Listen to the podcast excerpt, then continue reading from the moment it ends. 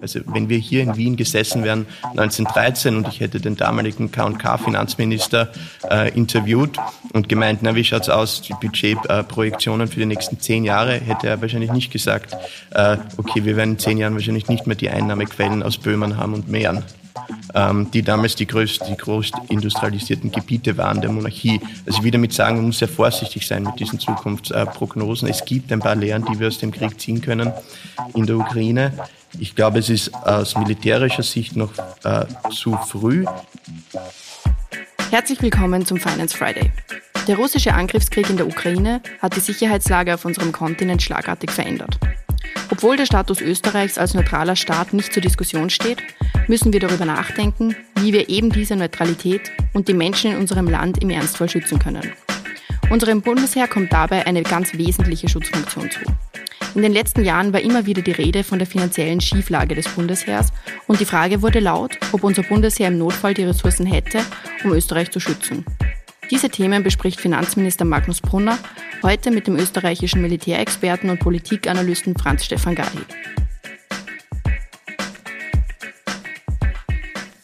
Ja, der Krieg in der Ukraine hat die äh, Sicherheitslage in Europa natürlich schlagartig geändert. Es zwingt alle Regierungen, uns auch natürlich, aber alle Regierungen auf dem Kontinent, vielleicht auch bisherige Positionen und bisherige äh, Einstellung zur militärischen Landesverteidigung kritisch zu hinterfragen.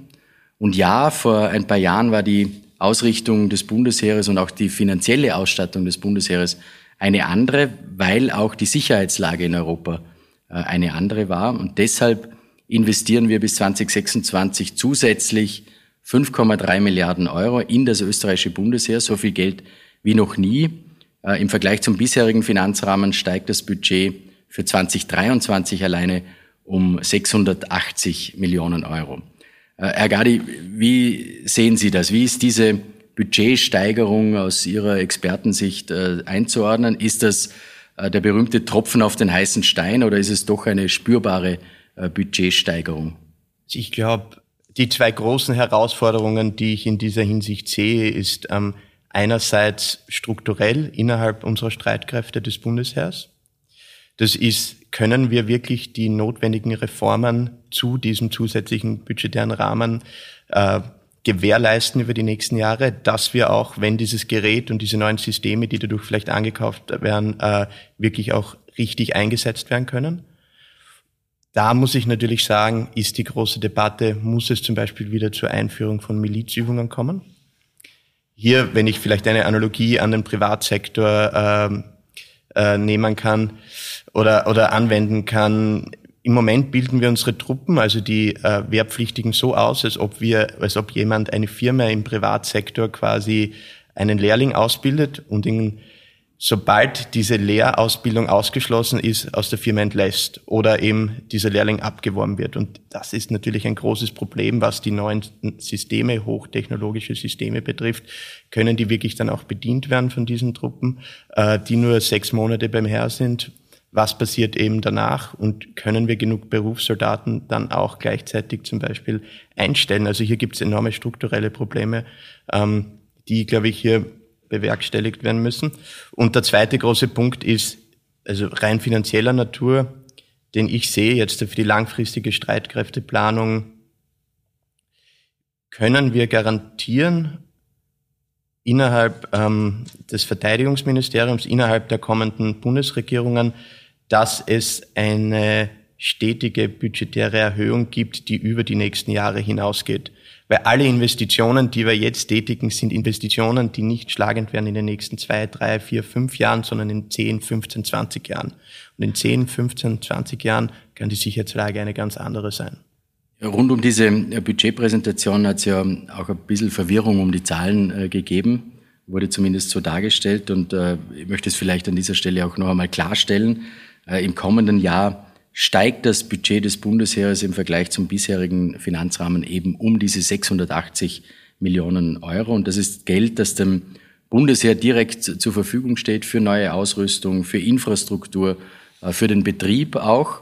Äh, also kein einziger Euro von diesem zusätzlichen Geld geht in die Pensionen, wie es oft dargestellt worden ist. Das geht wirklich zu 100 Prozent in die notwendige Aufstockung der militärischen Infrastruktur. Also wir investieren bis 2026 zusätzlich diese 5,3 Milliarden Euro in das österreichische Bundesheer.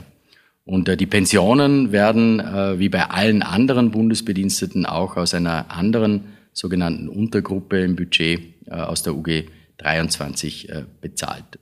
Wo sind die Pensionskosten des Bundesheeres also relevant?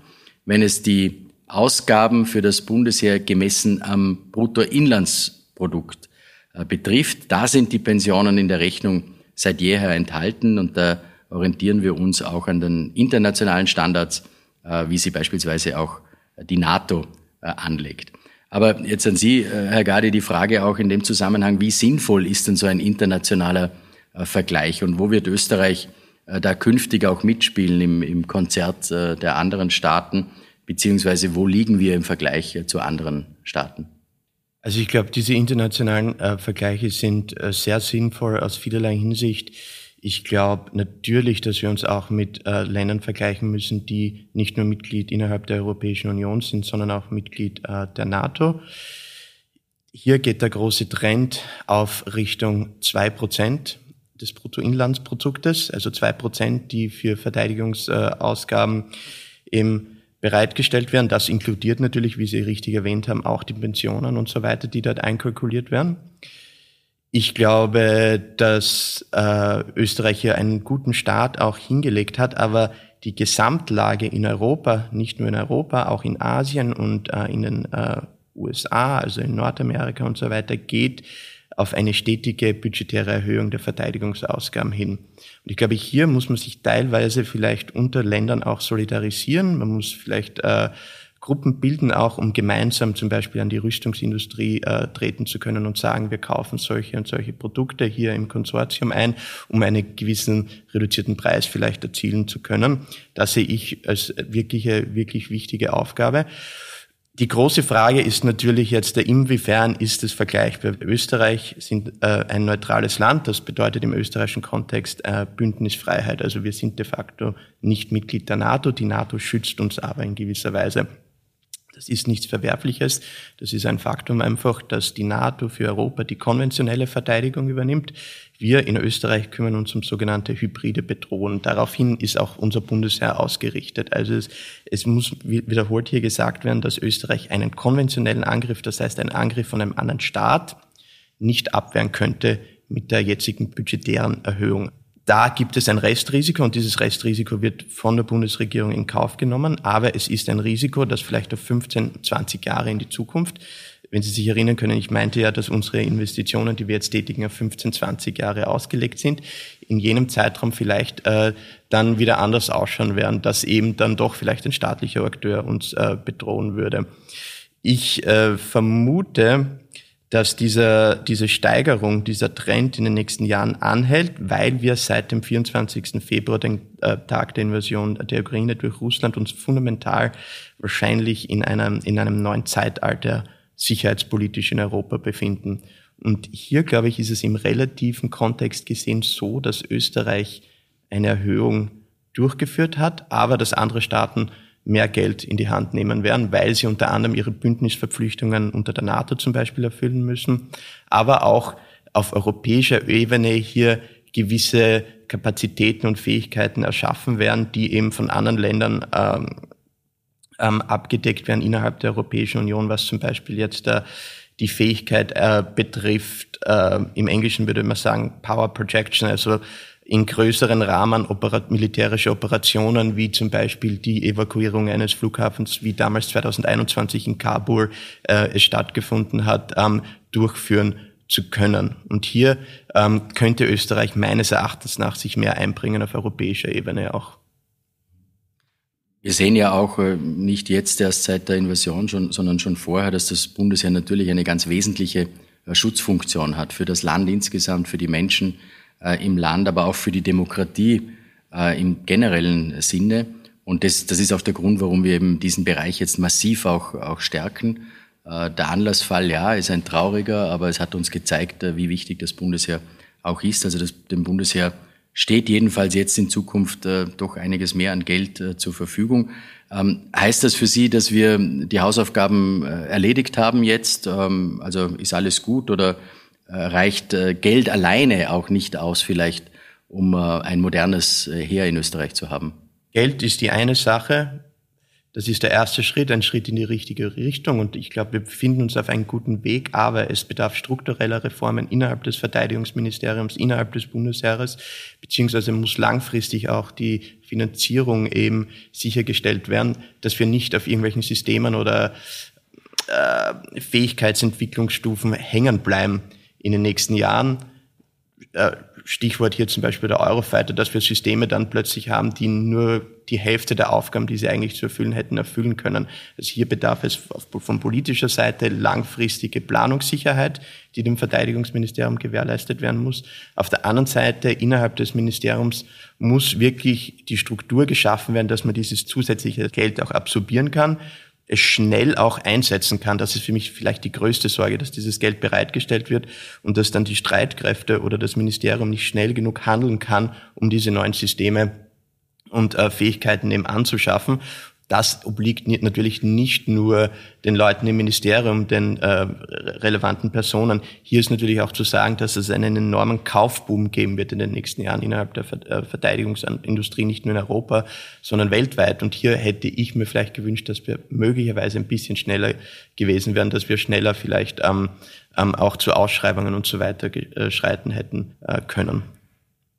Vielleicht, Sie haben das vorher schon angesprochen, was äh, Grundsätzliches eher der, der Krieg in der Ukraine, diese russische Aggression, äh, hat natürlich die Sicherheitslage insgesamt in Europa total verändert und äh, auch mögliche Szenarien in Europa wahrscheinlich verändert. Ähm, was heißt das jetzt konkret für ein, ein doch kleines Land, und Sie haben das vorher angesprochen, neutrales Land wie Österreich und vor allem für unsere Armee auch? Gibt es Lehren, die man jetzt bereits aus diesem Krieg auch ziehen kann für unser äh, Bundesheer oder etwas, was man für die Zukunft auch des Bundesheeres in Österreich ableiten kann? Beziehungsweise was kann auf der einen Seite das Bundesheer äh, der Zukunft leisten, aber was kann es auch nicht leisten oder was muss es auch nicht leisten? Ein grundsätzlicher Satz hierzu, und ich musste jetzt meinen Vater zitieren, ein äh, Unternehmer, leider schon verstorben, aus äh, Südösterreich, der immer zu mir gesagt hat, mindestens einmal in der Woche, die Wirtschaft ist nicht alles, aber ohne die Wirtschaft ist alles nichts. Und ich habe damals schon immer gekontert, ja, die äh, militärische Sicherheit ist nicht alles, aber die, ohne militärische Sicherheit ist alles nichts. Und ich glaube, zum ersten Mal, vielleicht in der Geschichte der Zweiten Republik, sind wir wirklich konfrontiert mit dem Phänomen, eben, dass wir vielleicht annehmen müssen in den nächsten Jahren, dass die militärische Sicherheit Europas nicht garantiert ist. Also in der Hinsicht ändert sich einiges für Österreich. Natürlich, die geografische Lage des Landes verändert sich nicht. Die NATO wird über die nächsten Jahre auch weiterhin mit großer Wahrscheinlichkeit ähm, existieren. Aber ich glaube, um das zusammenzufassen, ich warne vor einer linearen Denkweise der Geschichte. In vielerlei Hinsicht denken oder wägen wir uns in Sicherheit jetzt da, weil wir denken, dass die nächste Zukunft, fünf bis zehn, zwanzig Jahre, mit großer Wahrscheinlichkeit sehr ähnlich linear verlaufen werden wie die letzten 20 Jahre. Gehen wir aber jetzt äh, an gewisse Perioden von Zeitenwenden zurück, so zum Beispiel Ende des Kalten Krieges, äh, Beginn des Ersten Weltkrieges und so weiter, gab es da dann nicht lineare Prozesse sozusagen. Also wenn wir hier in Wien gesessen wären 1913 und ich hätte den damaligen K&K-Finanzminister äh, interviewt und gemeint, na wie schaut's aus, die Budgetprojektionen für die nächsten zehn Jahre, hätte er wahrscheinlich nicht gesagt, äh, okay, wir werden in zehn Jahren wahrscheinlich nicht mehr die Einnahmequellen aus Böhmen haben und Meeren ähm, die damals die größten industrialisierten Gebiete waren der Monarchie. Also ich will damit sagen, man muss sehr vorsichtig sein mit diesen Zukunftsprognosen. Es gibt ein paar Lehren, die wir aus dem Krieg ziehen können in der Ukraine. Ich glaube, es ist aus militärischer Sicht noch äh, zu früh.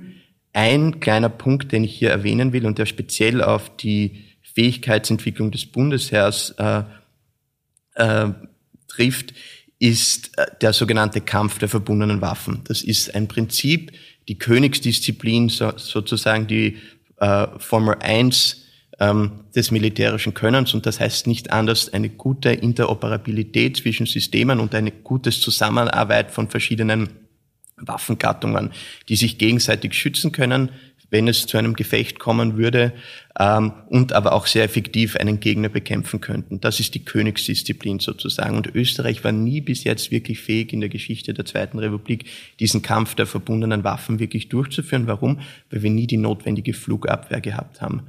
Flugabwehr ist wichtig natürlich, weil wenn wir operieren am Land, wären wir sonst sehr verwundbar aus der Luft ähm, wenn wir nicht diese, diese Systeme hätten. Und jetzt da sehe ich zum Beispiel die Möglichkeit, dass wir erstmalig mit der Anschaffung eben zum Beispiel neuer Flugabwehrsysteme mittlerer Reichweite den Kampf der verbundenen Waffen sicherstellen können für das österreichische Bundesheer. Dazu bedarf es aber auch zusätzlichen Training. Und das geht wieder auf meinen ursprünglichen Kommentar zurück, dass wir auch die notwendigen strukturellen Maßnahmen setzen müssen oder Rahmenbedingungen erschaffen müssen für das österreichische Bundesheer. Sie haben gerade den Sicherheitsbegriff auch, ähm, auch erwähnt. Ähm, ich habe versucht, in der Budgetrede herauszuarbeiten, dass wir äh, in der Bundesregierung Sicherheit äh, nicht nur im militärischen Sinne sehen, sondern weiter darüber hinaus verstehen. Äh, was meine ich damit? Die militärische Sicherheit, aber auch die wirtschaftliche Sicherheit auf der anderen Seite und die soziale Sicherheit auch zieht sich eigentlich durch alle Bereiche des Budgets. Auf der anderen Seite heißt Sicherheit äh, für uns auch äh, beispielsweise unabhängige Produktion von Lebensmitteln. Also wir sehen diesen Begriff äh, der Sicherheit doch etwas weiter, also auch für die Landwirtschaft, dass die Landwirtschaft hier die Produktion auch sicherstellt für die Bevölkerung in Österreich, heißt aber auch für die Industrie, Abhängigkeit von russischen Energiequellen beispielsweise zu verringern, zu reduzieren, für Blackouts auch vorzusorgen ähm, also dieser Sicherheitsbegriff äh, sehen wir natürlich etwas, etwas weiter. Können Sie äh, mit, diesem, mit dieser Definition des Sicherheitsbegriffes als Militärexperte ähm, etwas anfangen oder äh, ist die größte Sicherheitsbedrohung, die Sie sehen, einfach nur die militärische und vielleicht die terroristische Bedrohung auch noch oder, oder können Sie mit diesem weitergehenden Begriff etwas anfangen?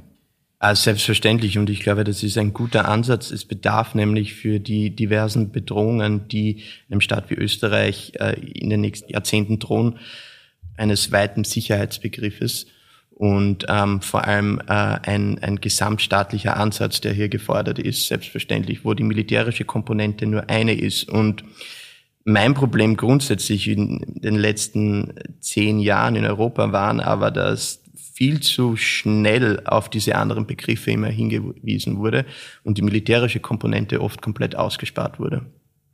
Und das war für mich eigentlich immer leicht fahrlässig, weil für mich ist es trotzdem der Grundbaustein aller anderen Sicherheiten. Wenn die militärische Sicherheit nicht äh, gegeben ist, wie wir jetzt auch in der Ukraine sehen, sind die ganzen anderen Bedrohungen sekundärer Natur. Wir reden oft und gerne von sogenannten hybriden Bedrohungen, was in Wirklichkeit ein nichtssagender Begriff ist. Ich verwende diesen Begriff nicht sehr gerne, aber er findet sich oft wieder auch in Dokumenten der verschiedenen Verteidigungs Verteidigungsministerien. Und äh, es ist da nichts anderes gemeint, dass oft äh, einem Staat eine Kombination von Bedrohungen droht. Militärische gleichzeitig mit gesellschaftlichen Bedrohungen, gleichzeitig mit ähm, terroristischen Bedrohungen und so weiter.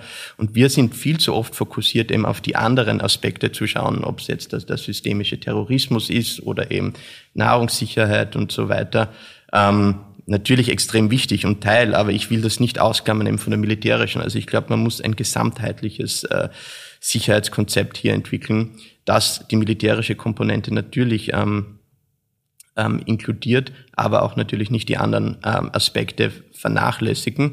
Ich glaube aber, dass in den nächsten Jahren wahrscheinlich die militärische Bedrohung wieder mehr im Vordergrund stehen wird.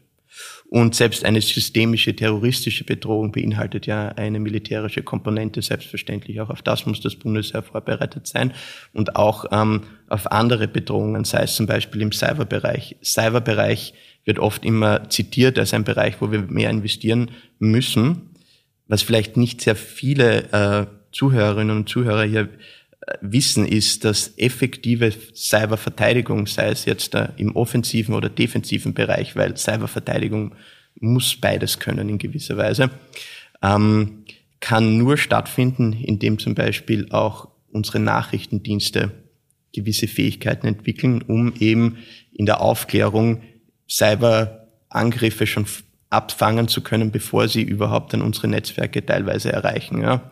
Und da zum Beispiel bedarf es eben einem mehr gesamtheitlichen Denken oder Denkansatz, eben was das betrifft. Ähm, ja. Ja, vielen Dank, Herr Gadi, auf der einen Seite für Ihre Zeit natürlich, aber vor allem für die äh, sehr, sehr spannenden ähm, Insights und äh, für das Gespräch. Vielen Dank. Vielen Dank fürs Zuhören. Wenn dir die heutige Folge gefallen hat, dann abonniere den Podcast gerne auf Spotify, Apple Podcast oder einem anderen Podcast-Anbieter deiner Wahl. Mehr Infos zum heutigen Thema findest du in den Shownotes. Für tägliche Updates zur Arbeit der Finanzverwaltung und aktuellen Themen folge uns gerne auf unseren Social-Media-Kanälen. Die Links zu unseren Seiten findest du ebenfalls in den Shownotes. Die nächste Folge des Finance Friday erscheint kommenden Freitag. Bis dahin, alles Gute.